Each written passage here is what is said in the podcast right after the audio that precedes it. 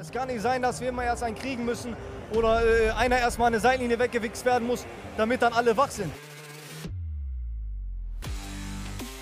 2 für 3, der dritte Liga-Podcast. In dieser, ich sag's mal, Kackliga, da wird eh kaum Fußball gespielt. Mit Marco und Jonas. So, wenn das ein Schiri ist, weiß nicht, Digga, soll der Cornflakes 10 gehen? Ich mach die ganze Scheiße hier nicht aus Spaß, ich mach das, weil ich muss. Ein Wort noch, nächste Woche Derby. Was muss unter der Woche passieren? Nichts, Derby-Sieg. Arschlecke. Und damit herzlich willkommen zurück zu 2 für 3, dem Drittliga-Podcast. Und mit dabei ist Jonas. Moin. Moin Moin. Und ähm, ja, heute eine kürzere Folge. Die, heute kommt ja schon, also wenn ihr die Folge hört, ist der halbe nächste Spieltag schon vorbei.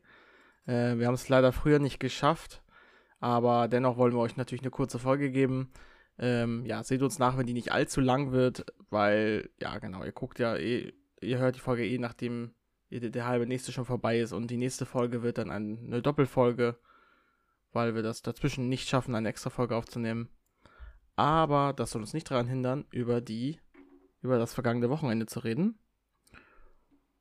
Gab ja auch wieder ein, Oh. ein bisschen was, was äh, spannend war und was so ein bisschen was besorgt hat. So das eine oder andere, ich nenne es mal kleine Ausrufezeichen, wurde gesetzt, meiner Meinung nach. Das würde ich auch mal meinen, Dann wollen wir direkt mal reingehen würde ich sagen. in das Ganze. Oder hast du vorher was? Ähm, ja, außer dass die Drittligisten richtig gut abgeschnitten haben beim DFB-Pokal. Wir hatten ja überlegt, ob wir ein Trikot-Ranking machen oder über DFB-Pokal reden. Haben uns dann für ein Trikot-Ranking entschieden, weil wir da Lust drauf hatten und dachten, ja, komm, wie viele kommen da schon weiter?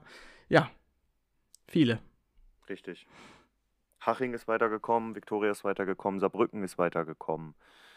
Ähm, wer noch? Sandhausen. Sandhausen. Und noch einer, es waren fünf. Ja, Ich weiß aber gerade nicht. Äh, Bielefeld. Gegen Bielefeld Bochum. natürlich, genau, gegen Bochum, ja. Die fünf. Ja, und äh, auch Osnabrück hat sich gut verkauft. Ja, Quatsch, Osnabrück ist ja kein Drittligist mehr. Aber In meinem Kopf ist, ein Aufsteiger, ein Aufsteiger aus der, aus der dritten Liga. Also kann man, kann man die hier mal kurz erwähnen. Ja. Würde ich, würde ich sagen. Aber dann lass uns doch starten, sonst hätte ich nämlich nichts. Ja, ich, du. Ich habe auch nicht viel mehr. Also rein in die Folge. Und da starten wir, ich würde einfach mal den Anfang machen, mit Sandhausen Mhm. gegen die SG Dynamo Dresden. Endstand 1 zu 0 und gleich vorab, das wird ein relativ kurzes Intermezzo hier, denn es war ein relativ chancenarmes Spiel. Die erste Chance hatten die Sandhäuser, das gab aber allerdings keine größere Gefahr für Dynamo Dresden. Dann war es, dann gab es einen Freistoß für die Dresdner, der landete in den Armen von Nikolai Rehnen. Und der hat relativ schnell geschaltet, hat nämlich Elich vorne gesehen, einen Langschlag auf Elich gespielt, der dann den weitergeleitet hat zu Elzain, deren Top-Talent, der macht dann außer Distanz das 1 zu 0 relativ sehenswert. Drejatscha sieht dabei nicht ganz so gut aus. Ich denke mal, dass er da von der Sonne geblendet wird. Ähm, ich würde behaupten, wenn er da nicht geblendet wird oder wenn die Sonne da nicht so tief steht, dann äh, kann er den schon durchaus parieren und halten. Diekmeyer findet danach Elich, der ist allerdings ähm, anders als zuvor, schaltet er nicht schnell genug, ist dann ungefährlich für Dynamo. Eine generell, was ich ja schon erwähnte, chancenarme Partie. Und dann war so eine Sache im Strafraum der Sandhäuser. Tom Zimmerschied ging da zu Boden. Hättest du Elfmeter gegeben? Ähm. Oh, welche Szene war das? Es gab so viele strittige Aktionen jetzt. Er fädelt so ein bisschen ein in den Sandhäuser Innenverteidiger und geht dann zu Boden. Äh, Jöllenbeck hat keine Elfmeter gegeben. Ich glaube nicht, nee. Ich würde auch sagen, dass es keine Elfmeter es wäre, wenn so ein Cheated Penalty gewesen. Gab es, also hat keinen bekommen. Den Schlusspunkt setzte dann Tom Zimmerschied erneut nach einer Ecke hinter dem Ball per Dropkick. Allerdings knallt er den übers Tor. Somit verliert Dynamo am Ende 1 zu 0 und du gewinnst relativ schnell schon die Kastenwette. Herzlichen Glückwunsch. Mhm. Ähm, übrigens, Shoutout zu Stahlschwein, unser äh, äh, Hörer, Treuer der, äh, der, genau, der schon äh, treu dabei ist und äh, den habe ich nämlich getroffen.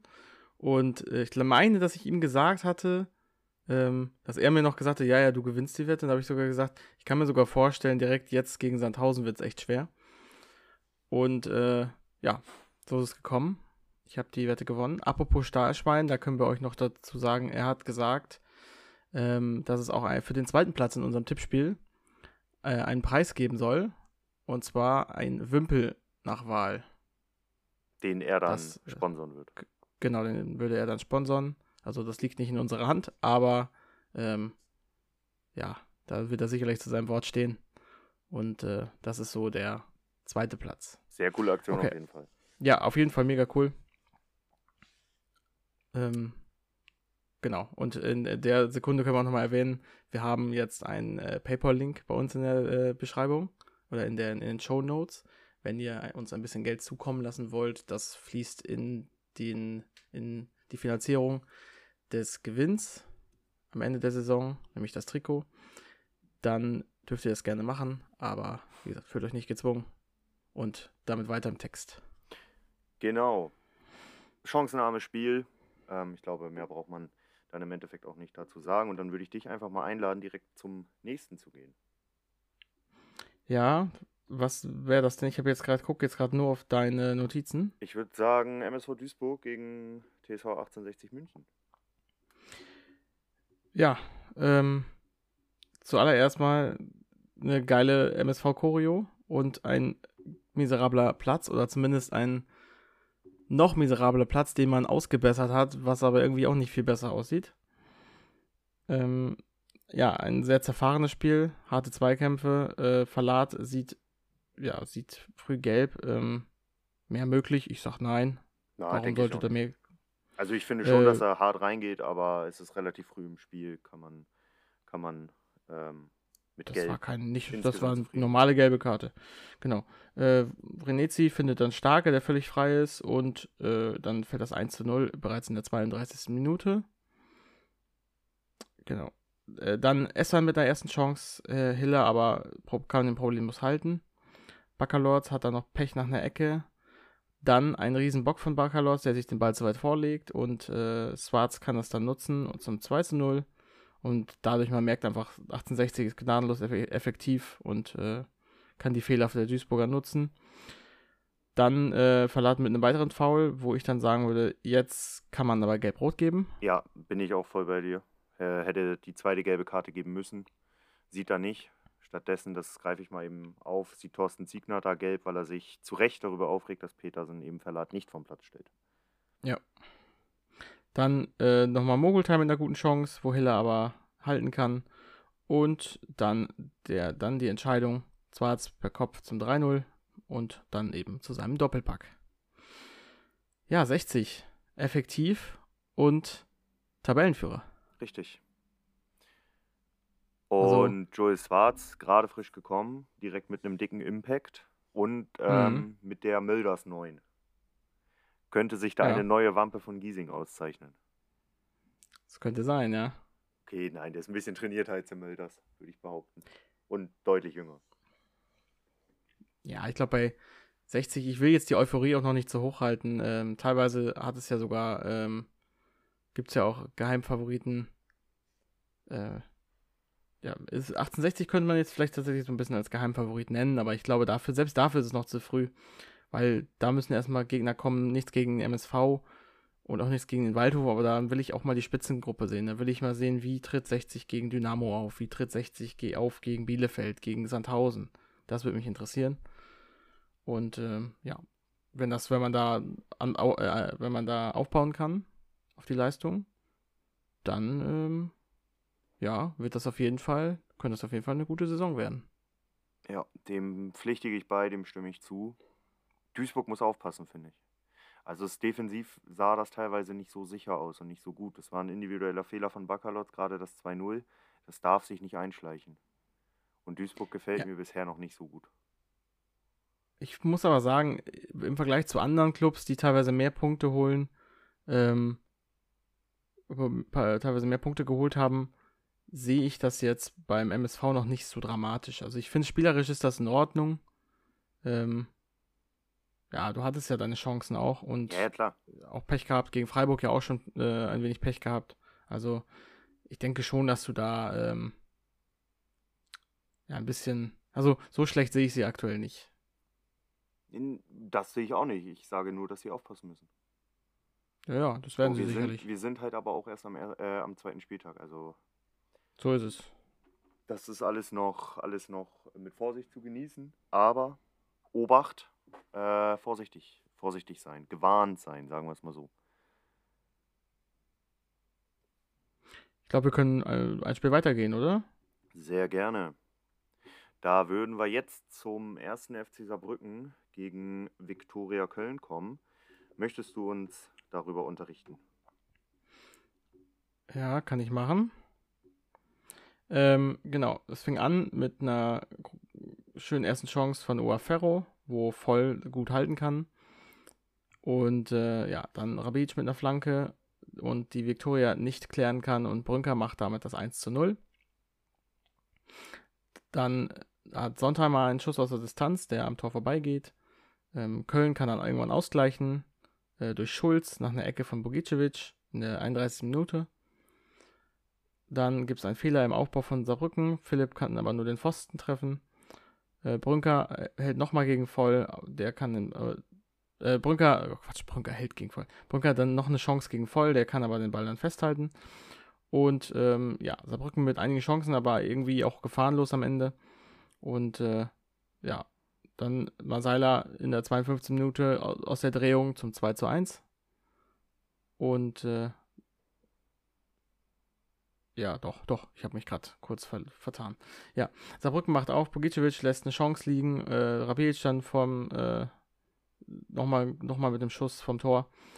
Und dann sieht Rizzuto noch gelb-rot und Viktoria gewinnt mit 2 zu 1 in Saarbrücken. Ja, und was ich interessant fand, ähm, es gab nach Abpfiff erste Pfiffe.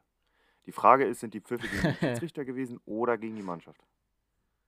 Ich glaube gegen die Mannschaft, ne? Die Aber sind da- enttäuscht. Erstes Heimspiel, erste Niederlage. Ja, aber kleine Brötchen backen, also sicherlich, du bist jetzt nicht rosig rein. Aber Saarbrücken mit einem Punkt, war dann aber, noch nie gut drin, kleine Brötchen zu backen. Ja, da, da weiß ich, ich halt davon immer noch nichts. Also lass Ja, doch also die da mal sagen in wir Ruhe, von Anfang an. lass die doch mal in Ruhe arbeiten. Ich meine, Rabic fand ich sehr stark in dem Spiel, trotz der Niederlage. Äh, Neudecker hat mir auch ganz gut gefallen. Ja, es war ein dummer Abseitsfehler, äh, ein Abwehrfehler da hinten gegen, gegen Masaila und auch gegen Philipp. Ein Bock, den dir, der dir so nicht passieren darf. Aber Viktoria Köln ist aktuell auch einfach abgezockt. Die sind auch abgewichst. Und Mhm. gerade dieser Bogicevic, der ist ja Wahnsinn. Ja, was Viktoria Köln und Bogicevic aktuell machen, das ist wirklich äh, überragend gut. Aber die sind tatsächlich auch so gestartet in der, ähm, in der letzten Saison. Aber da fand ich es dann doch eher glücklich. Ich finde, jetzt ist es halt wirklich, ähm, ja, äh, können. Also du, du spielst zwei richtig gute Spieltage, schlägst Werder Bremen im, äh, im DFB-Pokal. Das nicht mal unverdient. Eben. Und du machst einfach eine gute, also du hast, du, du hast dich stetig hocharbeitet und wir müssen jetzt mal, auch wenn wir Viktoria Köln immer sträflich vernachlässigt haben in der letzten Saison, aber Viktoria Köln ist auf einem richtig, richtig guten Weg. Ja. Die werden Spaß machen, glaube ich. Die werden wirklich Spaß machen.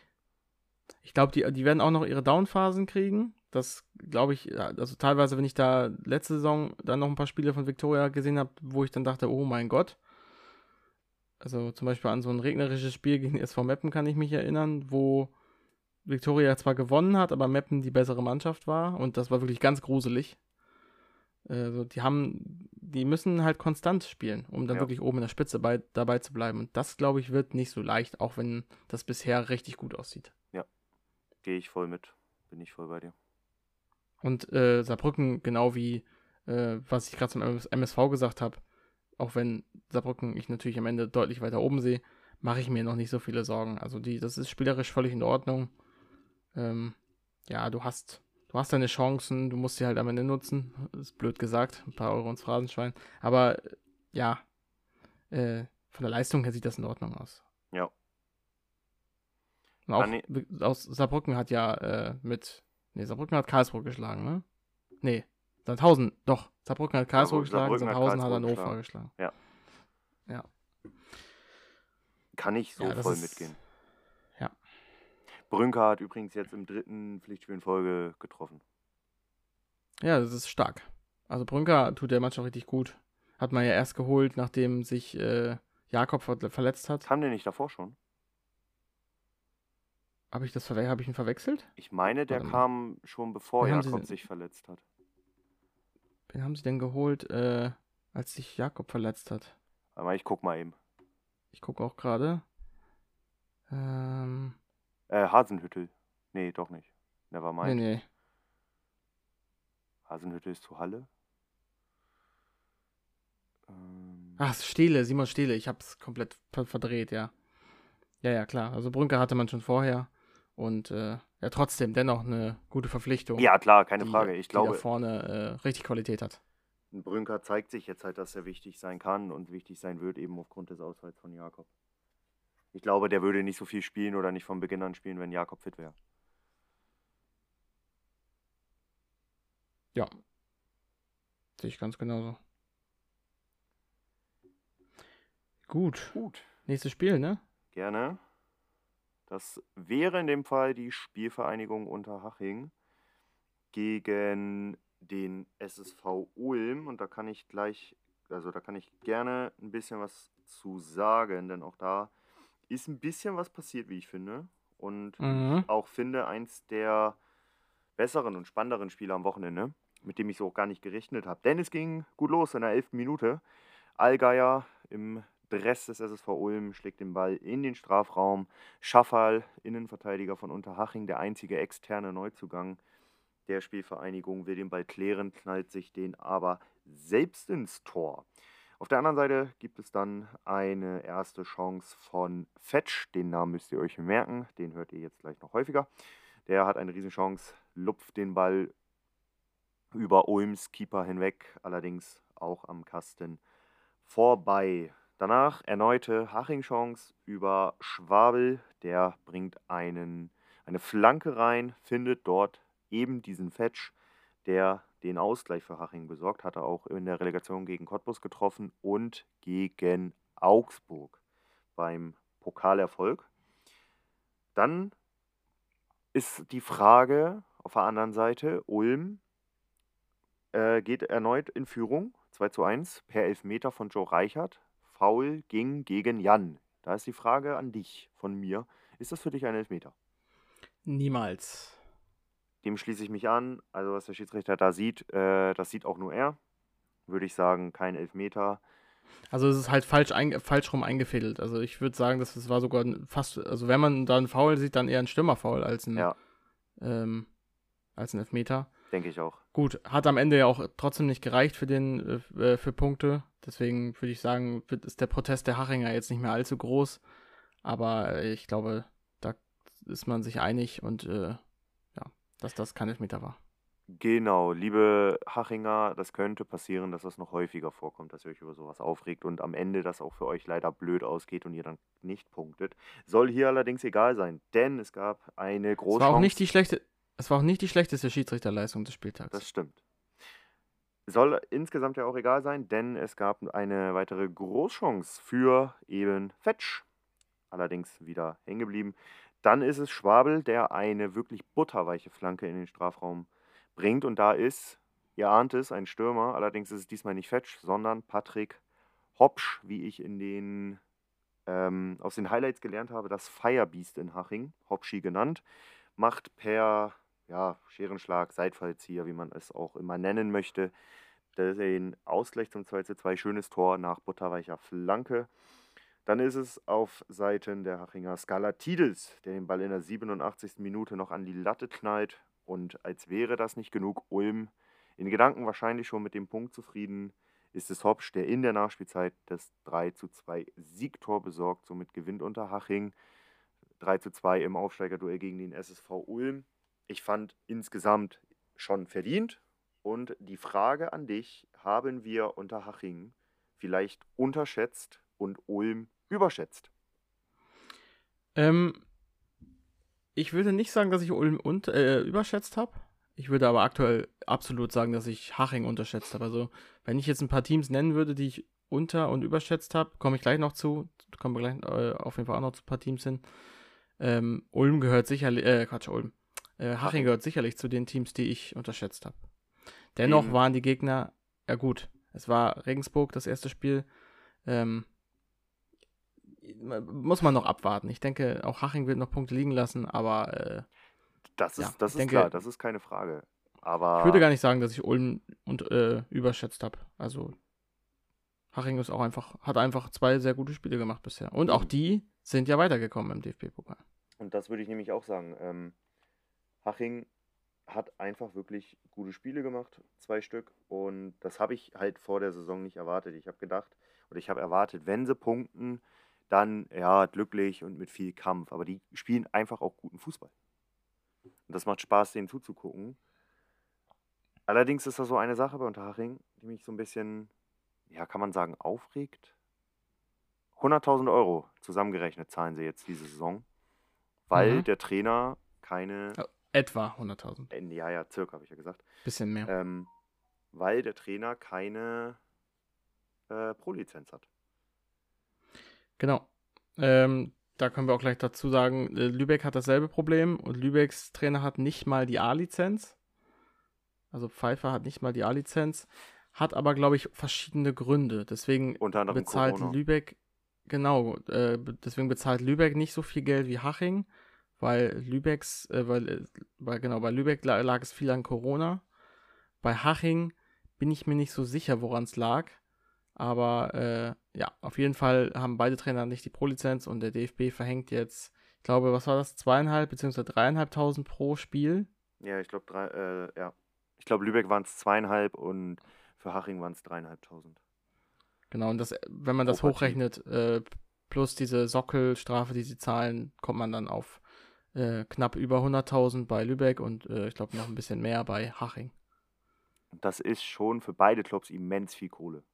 Ja. Das tut beiden Clubs auch weh, aber dem Risiko waren sie sich halt vorher bewusst.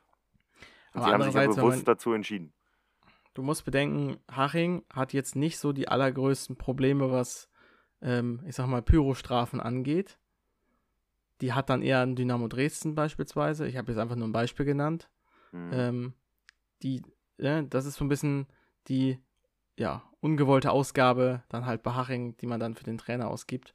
Und auch bei Lübeck hat man ja, glaube ich, gesagt, ähm, ist uns egal, wir bezahlen die Strafe, der äh, Pfeiffer bleibt bei uns Trainer. Das, ob das am Ende so bleibt, weiß ich nicht. Vielleicht sagt der Finanzvorstand dann doch irgendwann, nee, aber wie gesagt, ähm, ja, hoffentlich war das nicht normalerweise auch so, wenn man aufsteigt, bekommt man irgendwie direkt einen Platz im Lehrgang?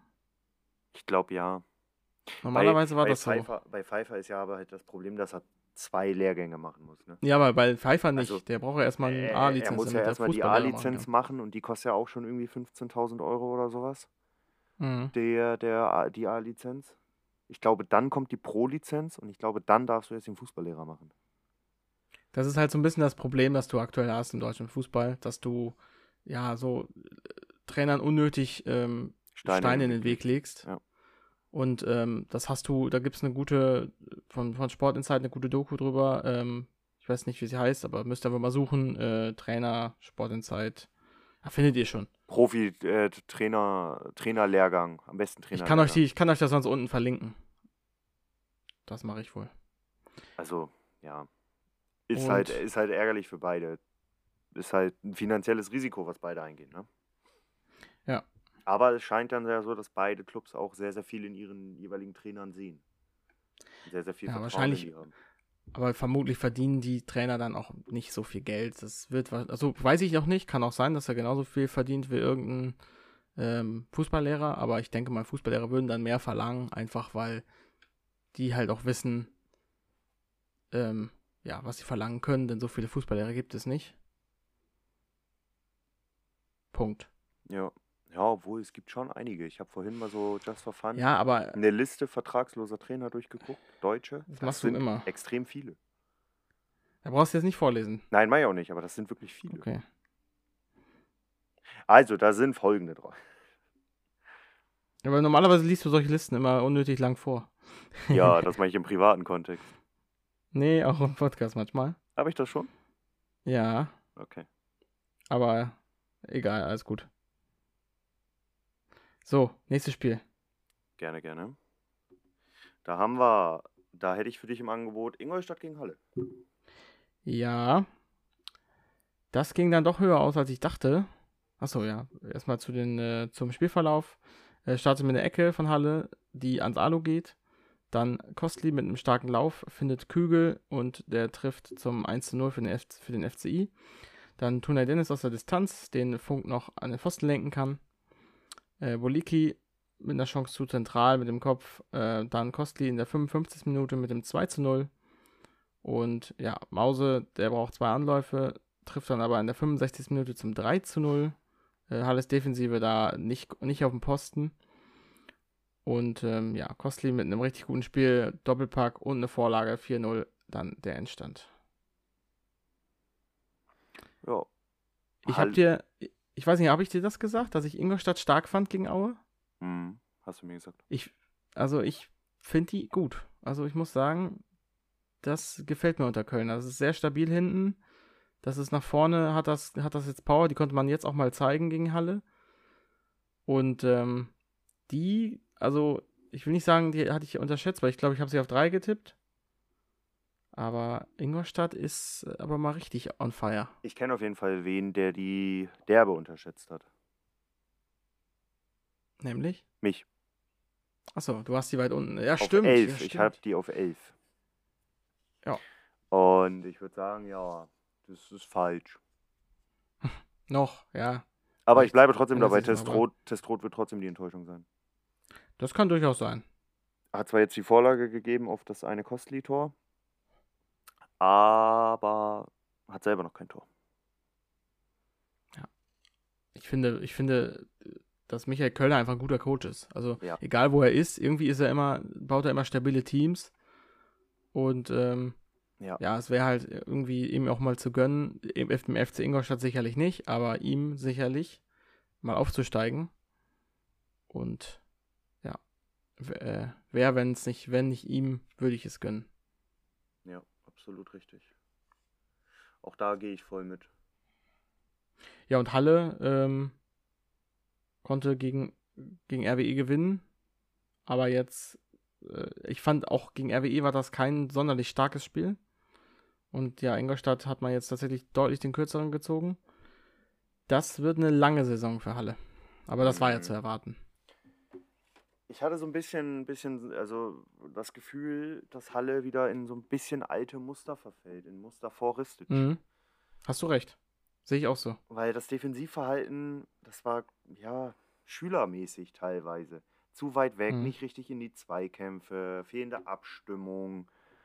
Also es war so ein bisschen wie Halle vor Ristic. Und das Ja. gefällt mir nicht. Also ich fand, Halles größte Stärke war unterristisch, dass sie defensiv ähm, ein bisschen Beton angerührt haben, wenn auch nicht allzu viel, aber äh, zumindest ein wenig Struktur da reingekriegt haben. Und gefühlt fällt die jetzt wieder ein bisschen auseinander. Auch wenn sie häufiger auch schon Spiele hatten unter Ristic, wo sie viele Gegentore gekriegt haben. Aber ähm, ja, du darfst dir gegen Ingolstadt meiner Meinung nach keine vier Dinge einschenken lassen. Nein, darfst du dir auch nicht. Aber vielleicht war das auch nur so ein einmaliger Ausrutscher. In, Möglich, möglich. Also äh, so früh in der Saison jetzt. Wir werden sehen, wir werden das be äh, beobachten. Halle auf jeden Fall Obacht. Jo. Sonst findet ihr euch in Regionen wieder, in die ihr eigentlich nicht wollt. So ist es. Dann würde ich sagen, gehen wir mal ein Spiel weiter.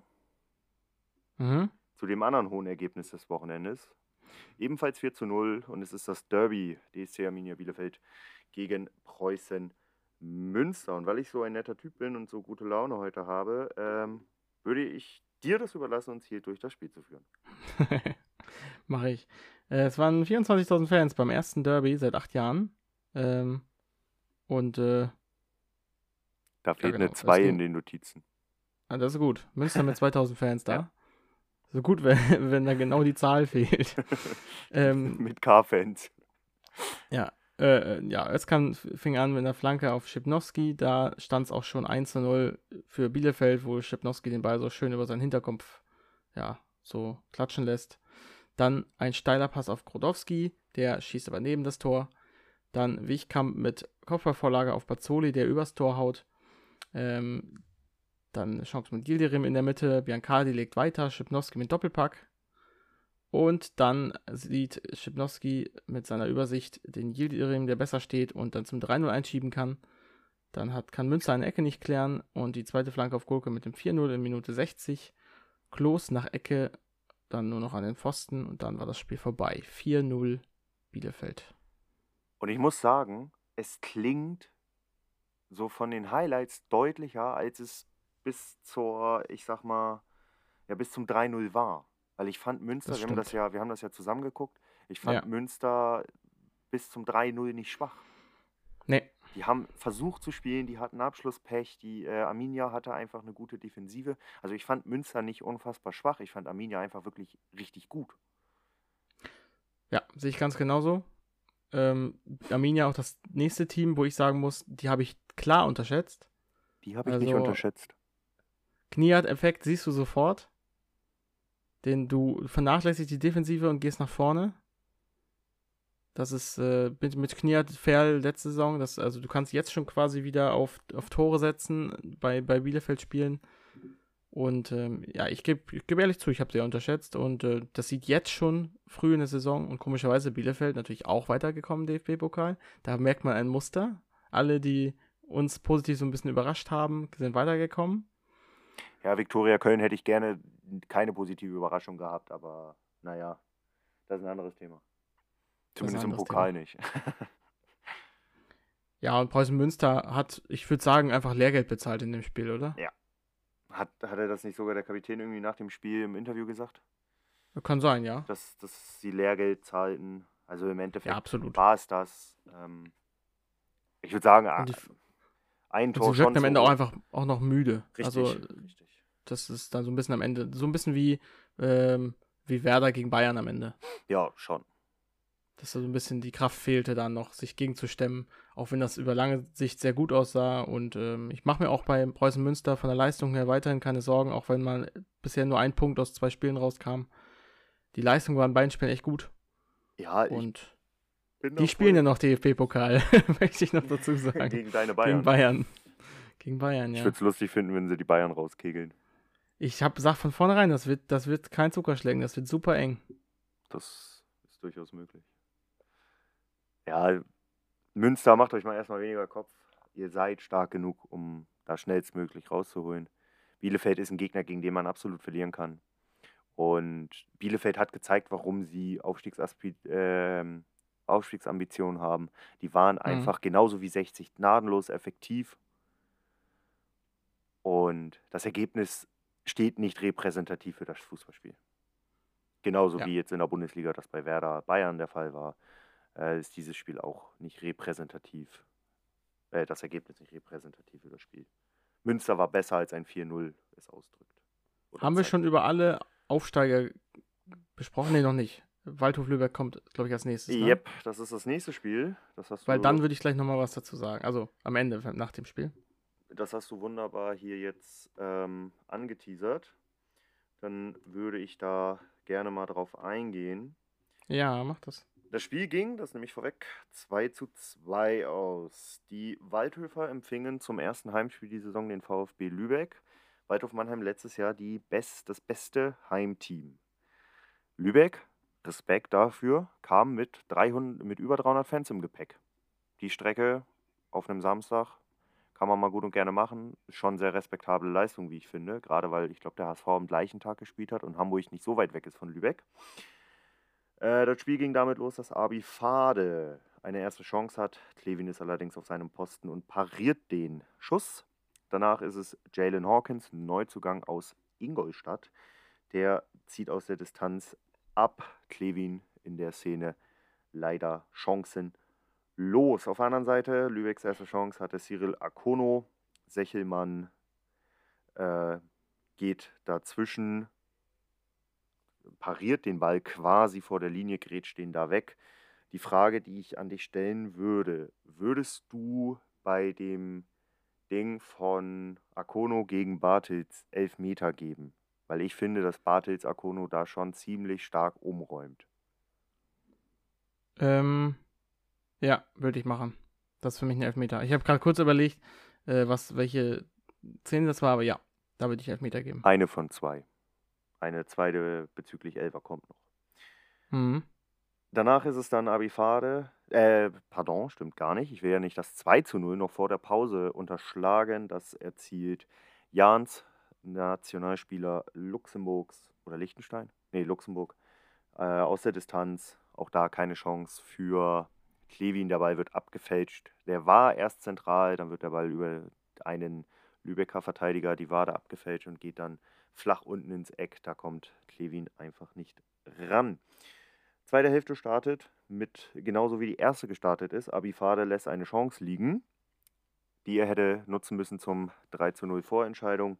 So hat er natürlich Lübeck eine kleine Tür geöffnet, denn es ging dann nach einer Ecke von Gütschesirin los, dass Janik Löden mit insgesamt 2 Meter und 1, also einen ganz leichten Hopser macht. Der ist so groß, der braucht nicht wirklich springen und damit zum 2 zu 1 Anschlusstreffer trifft. Danach ist es dann Mirko Bolan, der im Strafraum zu Fall kommt, weil Sechelmann ihn da von hinten in die Beine geht. Kein grobes Foulspiel, aber ich würde da sagen, Elfmeter, den gab es auch in dieser Szene nicht.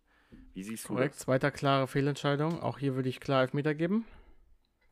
Und mit den Fehlentscheidungen haben wir noch kein Ende, denn nachdem Nein. Hermann den Pfosten getroffen hat auf Seiten des Lübeckers Tor, Hermann, Offensivspieler der Mannheimer, ist es Faklam, der eine Freistoßflanke zum 2 zu 2 Ausgleich ins Tor befördert, allerdings mit dem Ellbogen ziemlich viel arbeitet und da Bartels klar im Gesicht, Gesicht trifft, weswegen ich der Meinung bin, dass dieser Treffer hätte nicht zählen dürfen.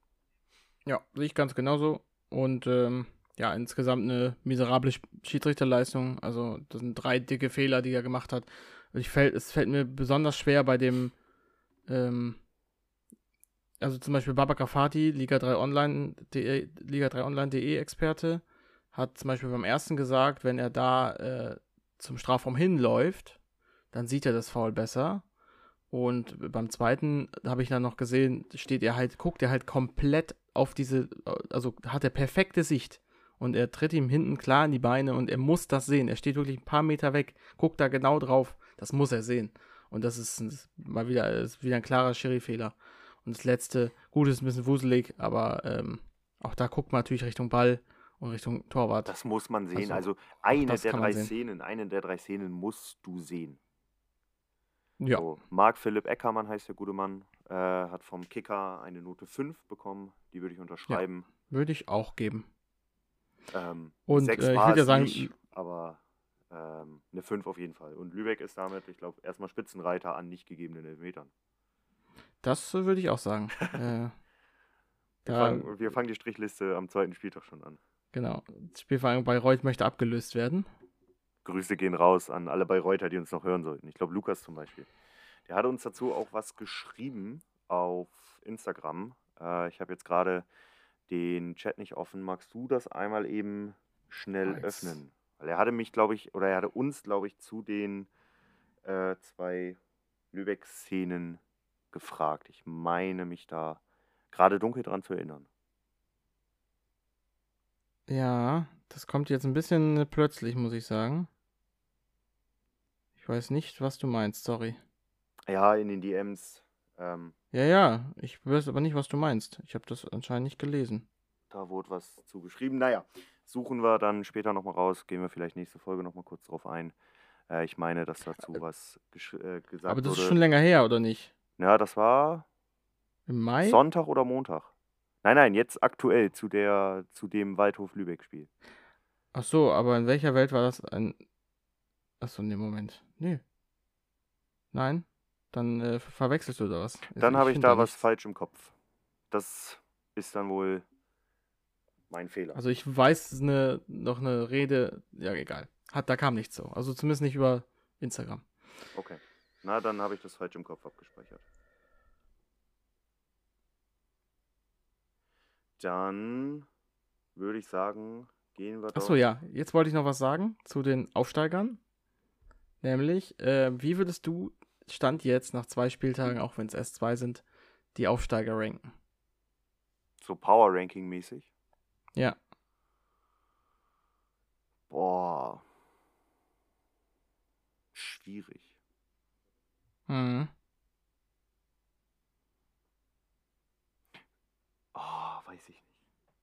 Lübeck und Ulm würde ich auf 1, glaube ich, stellen, auf einen Platz. Also beide, sage ich mal, Platz 3. Ähm, Hä? Ja, Lübeck und, Lübeck und Ulm sind für mich die beiden schwächsten. Ach so, ja, okay, für mich auch. Das meine ich mit, die beiden würde ich auf eine Stufe stellen. Ja, auf, ich würde dich auf 1 stellen, klang wie. Äh, Na, auf ich eine Stufe. Rang 3. Äh, Rang 2 in diesem Power Ranking würde ich Haching setzen und Münster auf 1. Ich finde Münster spielerisch einfach noch einen Tick stärker als Haching. ich glaube, ich würde da genauso mitgehen. Also Münster auf 1, äh, knapp gefolgt von Haching. Und dann unten Ulm und Lübeck, schwierig, schwierig zu sagen. Spielerisch würde ich tatsächlich sogar Ulm noch einen Tick höher sehen als Lübeck. Lübeck hat aber bisher jetzt schon äh, mehr Punkte geholt. Ja, schwierig. Äh, beide etwa ähnlich. Gut. Das Jetzt habe ich wissen. jetzt habe ich es doch gefunden, was ich da bei Lukas abgespeichert hatte. Hatte nichts mit Waldhof Lübeck zu tun, hatte mit Ulm zu tun, denn auch er fragt, äh, in welcher Ah, okay. Welt das ein Elfer für Ulm und Gelb für Haching sei. Zu dem Elfmeter, den Ach so, ja, das, das haben wir auch so gesehen. Aber du genau. meintest, deswegen, du meinst im anderen Spiel, deswegen habe ich das nicht. Äh, Ja, ich hatte das äh, irgendwie gezogen. zu Waldhof Lübeck im Kopf gehabt, weil da ja zwei dicke, dicke Ja. Fehlentscheidungen waren. Wollen wir weitergehen? Gerne, gerne. Das wäre dann für dich ein Spiel, worauf du Bock hast, uns das näher zu bringen. Natürlich. Denn es ist Borussia Dortmund gegen SC Freiburg. der äh, El Der- Amateurico. Der El Amateurico. Also, ich bin ja eigentlich nicht da, um äh, Amateurspiel zu besprechen. Ich bin kein Animateur, aber ich mache das trotzdem.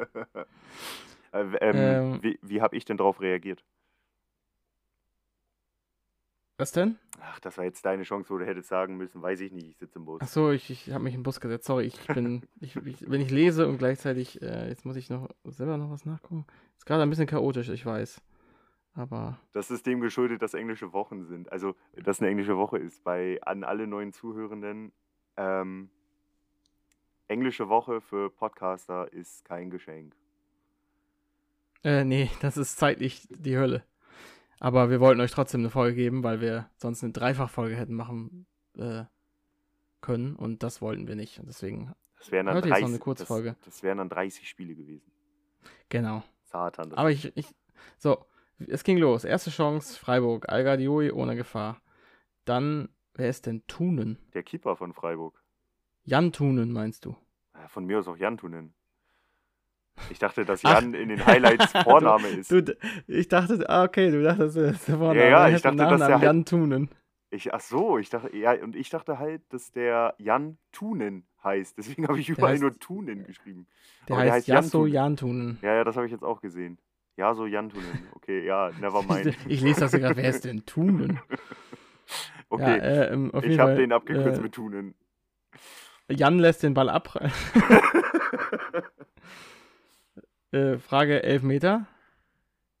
Äh, kann man, schwierig, aber ich finde find nicht. Ich finde Ich- nicht.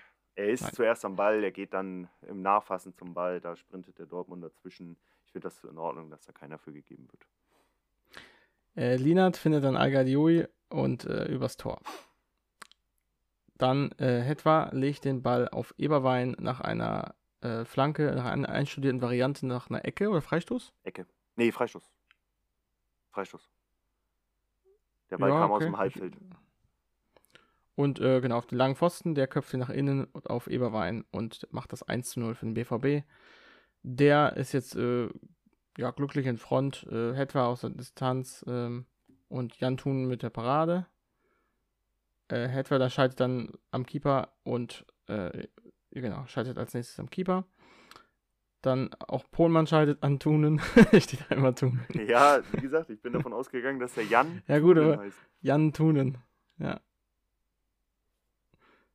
Okay. Ähm, dann, der BVB wird immer stärker. Freistoß von Pohlmann ans Alu. Und das Ganze nochmal. Ja, und dann hat Lungwitz noch eine Chance und äh, Glück, dass der Heber übers Tor geht und die Freiburger nicht zum Ausgleich treffen. Generell muss ich sagen, BVB war doch, hat doch ein ganz gutes Spiel gemacht. Ja. Ähm, viel gescheitert an Tunen. Ja. Und Ole Pohlmann hat mir sehr, sehr gut gefallen. Er hat sehr Mm, ja. viel gewirbelt, sehr offensiv gespielt, sehr aggressiv gespielt. Ähm, das hatte Handle und Fuß. So ist es. Ja, jetzt So. habe ich auch gelernt, wie Freiburgs Torhüter heißt. So, wollen wir das Spiel mal abtun. Abtunen. Und wir wollen nicht allzu lange über äh, El Amateurico reden. Also über zweite Mannschaften ähm, haben wir wohl alles gesagt. Werden wir sicherlich noch häufiger ragen. Nicht, in, nicht heute. Deswegen gehen wir weiter. Nee, heute ist noch zu früh. Ja. Aber für alle Neuen, die sich auf, äh, die vielleicht auf Rage Talks stehen oder Rants, da wird das ein oder andere Mal was zu Schiedsrichtern kommen. Zu. Es ist eigentlich schon bezeichnend, dass keiner heute Amateuren. kam, nach der Leistung. Nö. Weil weil es einfach normal ist. Ja, erstens das und zweitens denken wir uns wahrscheinlich beide, okay, zweiter Spieltag, da kommt safe im Lauf der Saison noch Ja. was Schlimmeres. Und Absolut. es ist traurig, dass wir das denken und wissen, Das dass stimmt es ja auch. genau. Ähm, so, letztes Spiel. Gehen wir zu vorletztes. Das vorletztes. Ferl gegen Regensburg. Wollen wir Oh, nicht ja, stimmt. Sorry, sorry, sorry. Also zumindest kurz, Marco. Zumindest sollte man kurz drüber ja, ja, klar. haben. Ich hab's nur kurz überlesen, sorry. Weil du es überlesen hast, äh, mache ich das. Denn es war nach 827 Tagen endlich wieder Fußball im eigenen Stadion in Ferl vom SC Ferl. War nicht Glückwunsch Start ausverkauft. dafür. War aber auch leider nicht Echt nicht? ausverkauft. Nein. Es waren Boah. in den Highlights relativ viele leere Plätze zu sehen. Ja, gut, aber da es sind halt wirklich nicht viele Fans in Ferl, ne? Richtig. Aber ey, Aber sie, freut sie mich- freut in mich trotzdem. Stadion spielen, das ist mega cool. Endlich ist es wieder Da, möglich. da muss ich eigentlich auch nochmal hin. Zu das kleine Stadion da. das stimmt. Da hätte ich mehr Bock, also ich meine, ich war auch schon in Paderborn, aber dieses, das, da habe ich irgendwie mehr Bock drauf, auf dieses kleine Stadion. Ja, über zwei Jahre haben sie da nicht drin gekickt. Mhm. Äh, Regensburg kam aber besser in die Partie, wollte Ferl ordentlich in die Suppe spucken. Kleiner Spoiler, das ist auch passiert. Denn Salah macht den Führungstreffer in der 12. Minute aus der Distanz. Danach ist es ein gefährlicher Freischuss der Ferler, den Regensburg-Keeper Gebhardt im Nachfassen dann festhält. Nach dem 1 zu 0 hat meines Verständnisses nach auch Regensburg ein bisschen weniger fürs Spiel gemacht, sich so ein bisschen äh, ausgeruht auf dieser Führung. Es gab dann eine weitere Ecke von Ferl. Ochojski ist dann allerdings ähm, mit der Chance dabei und vergibt sie kläglich. Knallt ihn nämlich deutlich über das Tor von Gebhardt im Regensburg-Kasten. Danach ist es dann Stöcker, der auf Seiten der Regensburger scheitert.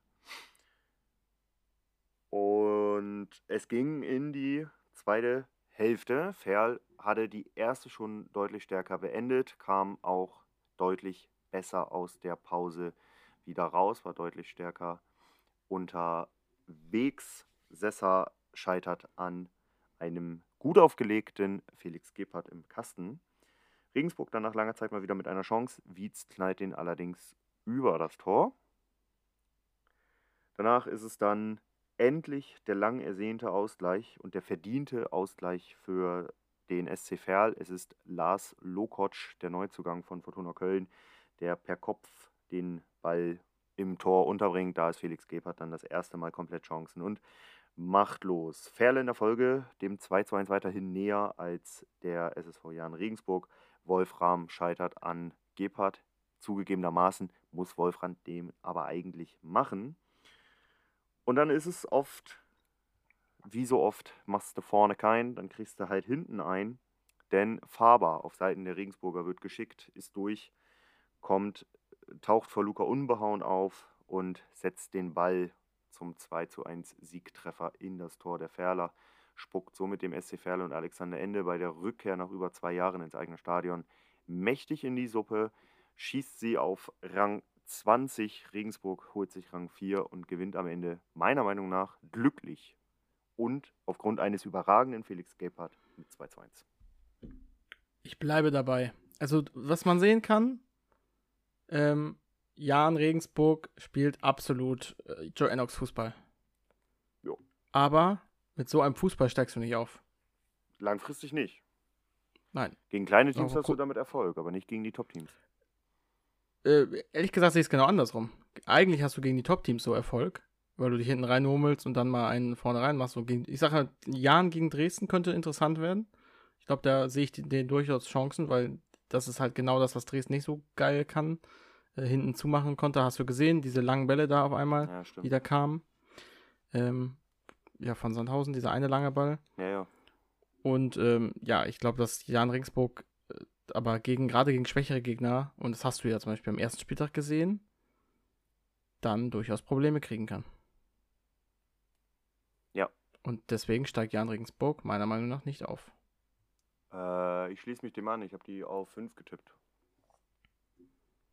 Und ich bleibe aber dabei, Joe Ennox ist ein super Trainer für die dritte Liga, aber nicht für ein Team, was aufsteigen möchte. Nein, für ein Team, was in der Liga bleiben will. Genau. Und deswegen, werden muss. Ich weiß nicht, was da, was intern die Ansprüche sind bei Jan, ob die sagen, auf jeden Fall müssen hoch oder wir wir würden gerne hoch oder erstmal wieder ankommen, was genau die, die ähm, Erwartungen sind. Aber wenn die Erwartungen sind, wir wollen erstmal wieder uns festigen, dann ist das absolut der richtige Trainer. Da, bleib, da, da bin ich überzeugt.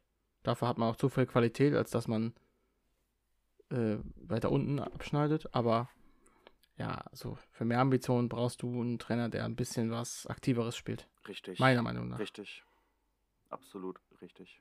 Und der SCFL hat mir gefallen, hat jetzt im zweiten Spiel, also nach Viktoria Köln, wo sie auch nicht so schlecht gespielt haben, wieder stark, äh, wieder gut gegengehalten. Auch die werden ihre Punkte noch holen, haben jetzt noch null Punkte nach zwei Spielen. Ist da, wo viele sie erwartet haben. Aber ich glaube, da werden sie sich auch noch rausarbeiten. Ich würde es mir wünschen, aber ich sehe es halt nicht. Das haben wir ja lang und breit schon in der Saisonprognose-Folge besprochen. Nach zwei Spielen, Spieltagen, wo wird, was würdest du sagen, welche Teams sind äh, aktuell so oder am schwächsten bisher? Eins kommen wir gleich noch zu. Finde ich Okay. persönlich. Also Rot-Weiß Essen. Mhm. Mhm. Freiburg 2, Okay. Duisburg und Halle. Halle gehe ich mit. Duisburg gehe ich nur bedingt mit. Also Duisburg nur Ähm, defensiv. Ja, genau. au- weil offensiv spielen die sich Chancen raus. super. Die spielen sich Chancen raus, die sind offensiv, die sind aggressiv, aber die sind defensiv halt echt Murks. Dann reden wir doch erstmal über das letzte Spiel. R- Rot-Weiß Essen gegen Erzgebirge Aue, da darfst du uns gerne einmal durchführen.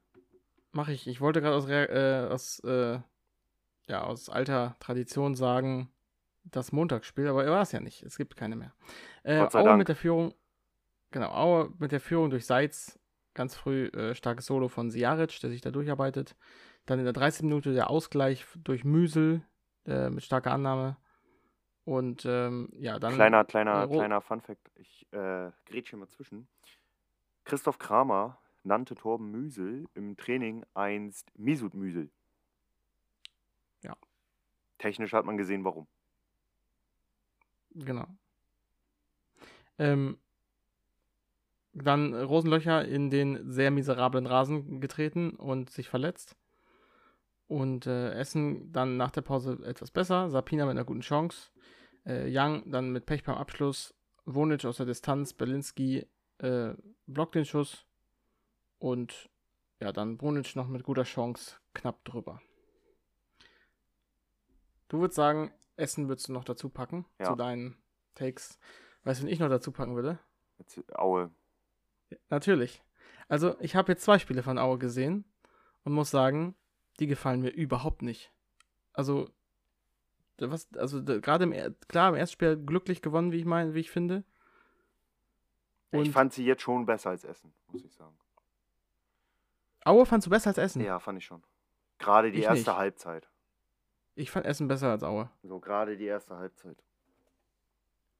Okay. Aber ich glaube auch, dass bei Aue das Problem nicht die Mannschaft ist, sondern der Trainer. Ja, das, da bin ich mir auch äh, recht sicher. Also die Mannschaft hat durchaus Qualität, aber ich glaube einfach, dass es taktisch dann auch zu eindimensional ist, was äh, Pavel Dotschew da spielen lässt. Ich glaube, der RWE ist ein bisschen unglücklich aktuell. Ähm, aber sind auch einfach Chancentode. Das ist, das waren sie letzte Saison auch schon. Die haben deutlich mehr Chancen und die müssen mal ein paar Chancen nutzen. Ja. Die Das ist ja müssen, unglaublich. Die, die müssen mal bei 60 und Bielefeld anrufen. Ja, wirklich. Also so schlecht sehe ich RWE aktuell überhaupt nicht. Ich fand die jetzt im ersten Spiel gegen Halle ja schon gar nicht so schlecht. Also haben sie unverdient verloren. Und ähm, meiner Meinung nach hätten sie das hier durchaus gewinnen können. Und Aue schien ja sogar, ich weiß gar nicht, wer da im Interview war, der das noch meinte, äh, schien ja noch relativ zufrieden zu sein. So, ja, ein Punkt in Essen. Da denke ich mir so, okay, was ist denn euer Anspruch? So, also Essen ne, hat letzte Saison äh, unten mitgespielt, wäre fast abgestiegen. Also wenn ihr sagt, ja, ein Punkt, Punkt äh, in Essen ist in Ordnung. Also das passt irgendwie nicht mit dam- damit zusammen, dass Aue so höhere Ansprüche hat dieses Jahr. Und deswegen sehe ich Aue da unten auch noch mit drin. Auch wenn ich natürlich immer dauernd was gegen Aue sage, aber ich würde es auch sagen, wenn es geil wäre, aber ich, mir gefällt das überhaupt nicht, was Aue da spielt. Du bist so ein Aue-Hater. Ja, aber ich meiner Meinung nach zu Recht. Ja, deiner Meinung nach auf jeden Fall zurecht. Ja, ich, kann das, ich kann das schon verstehen. Ich persönlich fand es jetzt einen Tick besser als, als RWE. Gerade auch aus dem Grund, dass RWE ihre Chancen nicht nutzt, sich selbst anschießt und defensiv einfach echt schlecht aussieht. Also tut mir leid, Sijaric darf nicht einen Sprint über 60 Metern so durchmachen. Das stimmt, ja. Der darf dann nicht Andreas Alonso und wer war der andere? Brunic oder so, so darf der da nicht vorbeigehen. Und Dingens wird ja auch komplett vergessen. Ähm, ah, jetzt habe ich den Namen vergessen. Der halt das 1-0 macht. Sag Seitz. Genau, Seitz. Äh, wird halt auch komplett vergessen. Und das darf dir nicht passieren. Und das ist halt defensiv katastrophal. Da musst du zwischendurch einfach ein taktisches Foul ziehen. Und das wird halt nicht gemacht. Unabhängig davon, dass ich ja von dem Trainer bekanntlich sowieso nichts halte. Er ging übrigens an Bastians vorbei, falls du das meintest. Ich glaube, den meintest du. Äh, ja, ja, Bastian, äh, Bastians. Nicht Natürlich. Brunic. Bastians natürlich. Der fehlt übrigens jetzt, meinte Philipp im Mhm. nächsten Spiel. Äh, was in 20 Minuten angepfiffen wird. Deswegen sollten wir gleich mal schnell zu den Tipps kommen. Dann machen wir das doch direkt jetzt. Die ziehen wir vor, die Tipps. Danach kommt der Podcast-Prinz dann danach. Ganz genau. Obwohl ich auch den Ich hab, ich, für mich habe, den Ja. Podcast-Prinzen. ich auch. Und ich könnte mir vorstellen, wir haben denselben. Ja. Dann machen wir das ganz schnell, komm. Sagt Saran. Ja, okay. Ähm, es ist bei mir Schipnowski. Habe ich auch.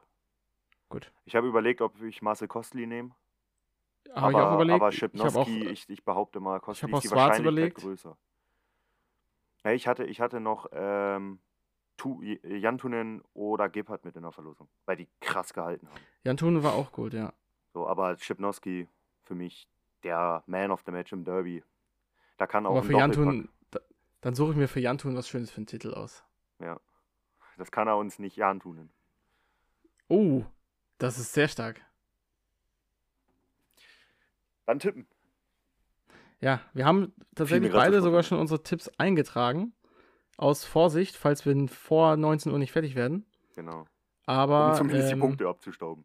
aber weiterhin gilt, wenn der eine das schon sagt, muss der andere ändern. Ist so. Siehste. Und ich habe vorhin gesagt, ich habe heute gute Laune und bin so gut drauf. Daher darfst du auch äh, mir zuerst sagen, was du bei Dynamo Dresden gegen SV Waldhof Mannheim tippst.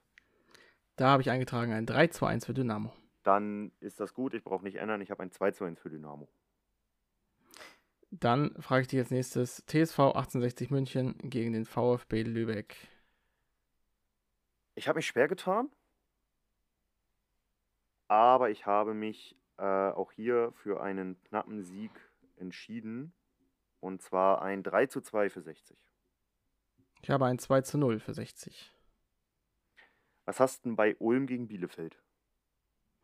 Ich glaube, Bielefeld wird sich da ein bisschen schwierig, schwer, ein bisschen schwer tun, aber sie gewinnen das mit 2 zu 1. Ich glaube auch, dass sie sich schwer tun werden, aber es wird dann trotzdem am Ende deutlich, weil hinten raus Ulm vielleicht Kraft fehlen wird, ähnlich wie es Preußen am Samstag fehlte. Daher habe ich äh, Bielefeld einen 3 zu 1 Sieg zugerechnet.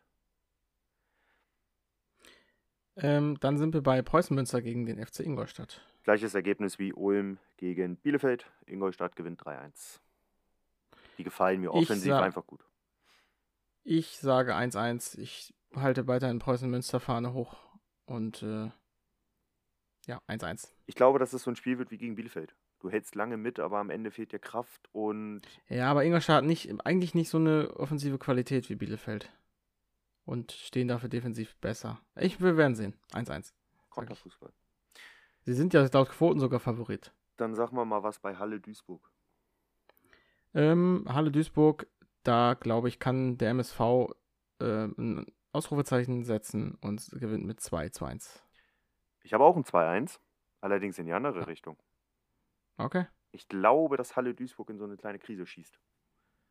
Und ich glaube, Möglich, dass, das, möglich. dass das 4-0 gegen Ingolstadt ein Ausrutscher war. Und mir gefällt Duisburgs Defensive so gar nicht. Halle auch nicht, aber ich finde Citro Ristic defensiv eigentlich gut.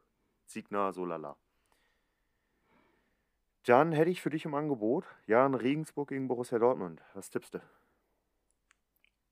Also, ich habe hier was eingetragen. Wenn ich jetzt darüber nachdenke, würde ich es gerne nochmal ändern. Ja, Tue ich sag erstmal sag erst mal, was du hast. Dann sage ich Ich dir- 2-0 Jan Regensburg. Das habe ich auch getippt. Ich möchte von meinem Tipp ungern abrücken. Also Ähm, wenn du möchtest, ich kannst aber du mach gerne 2-1 ändern. draus. Du Ich kannst mach gerne 2-1 ändern. draus. Machen Ja. wir dann ausnahmsweise mal so. Ich bin nicht so zufrieden. Ja, ich, ich bleib dabei. Ich habe das im Gefühl. Ich hatte das heute Morgen im Urin. Dann bist du dran mit dem FC Viktoria Köln gegen Rot-Weiß Essen. Klares 3-0 Köln. Okay. Ich glaube, ähm, dass Essen dagegenhalten kann. Auch wenn Philipp mir auch schon gesagt hat, ich soll, ich soll nicht gegen, äh, gegen Köln wetten, äh, tippen. Aber ich glaube hier an ein 2-2.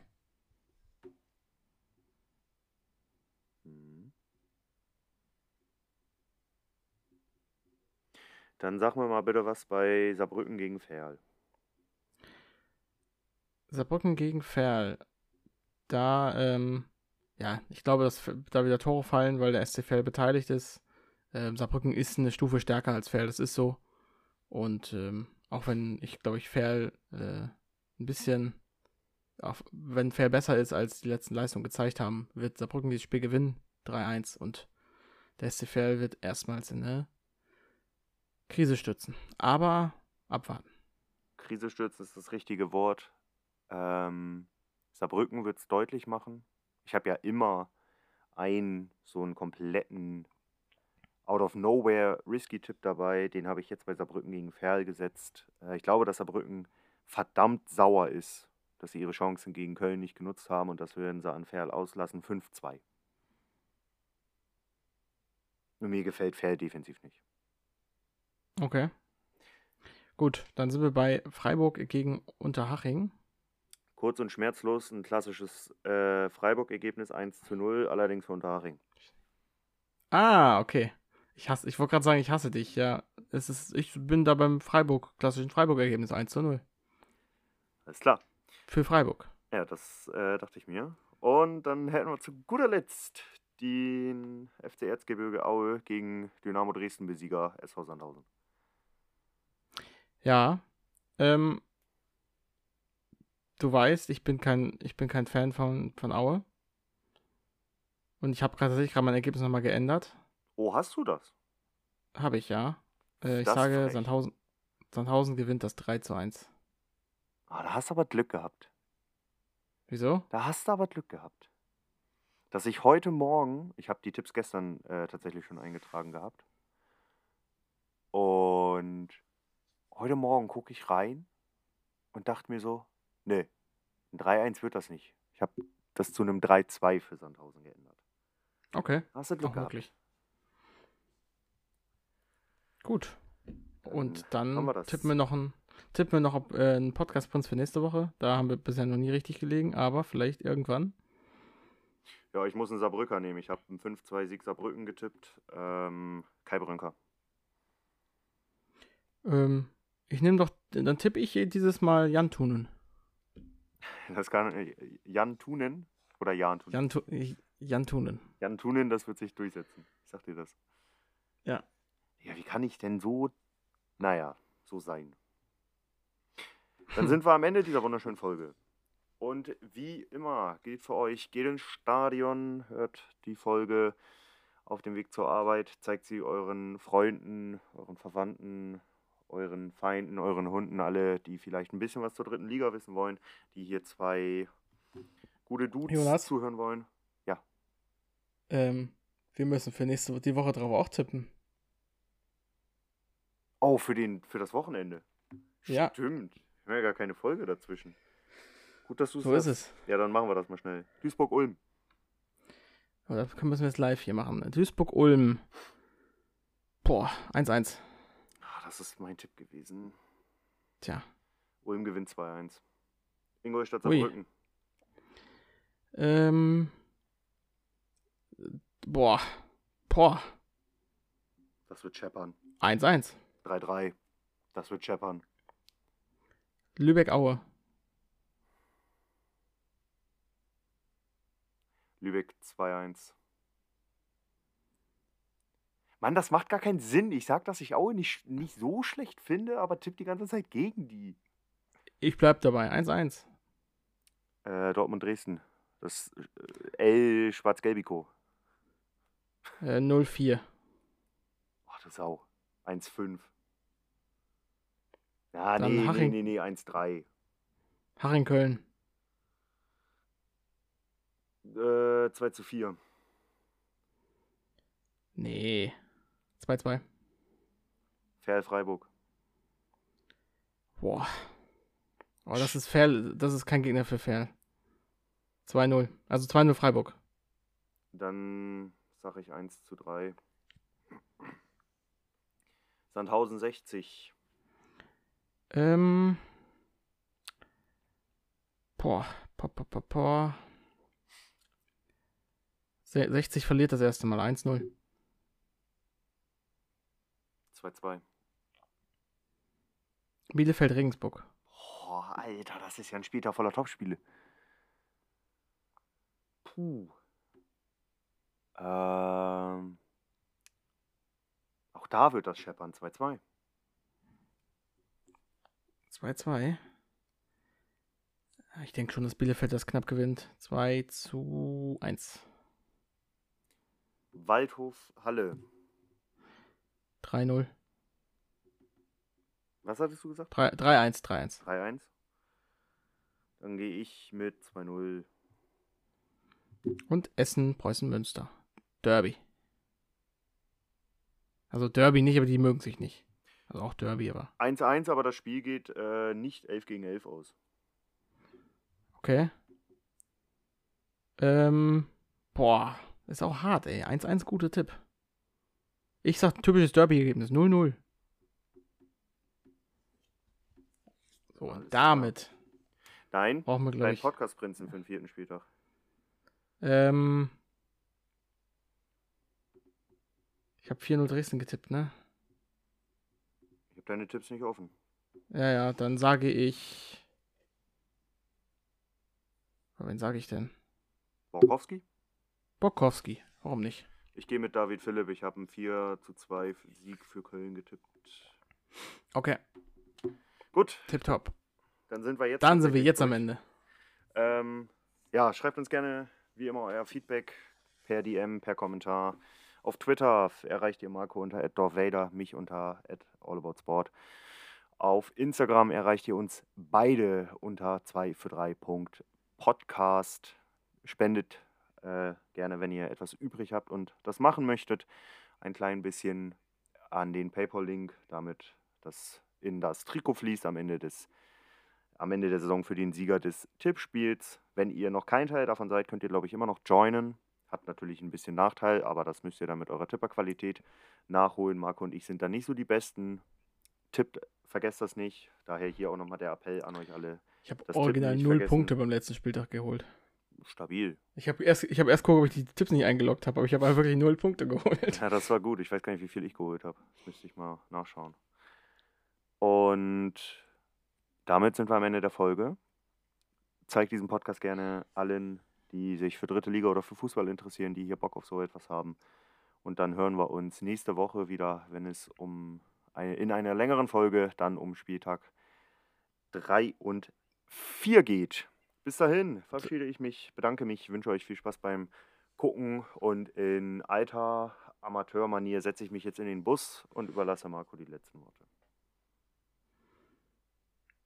Ja. Äh, verdammt, ich wollte ich sagen. ja, äh, ciao, ne? Bis denn.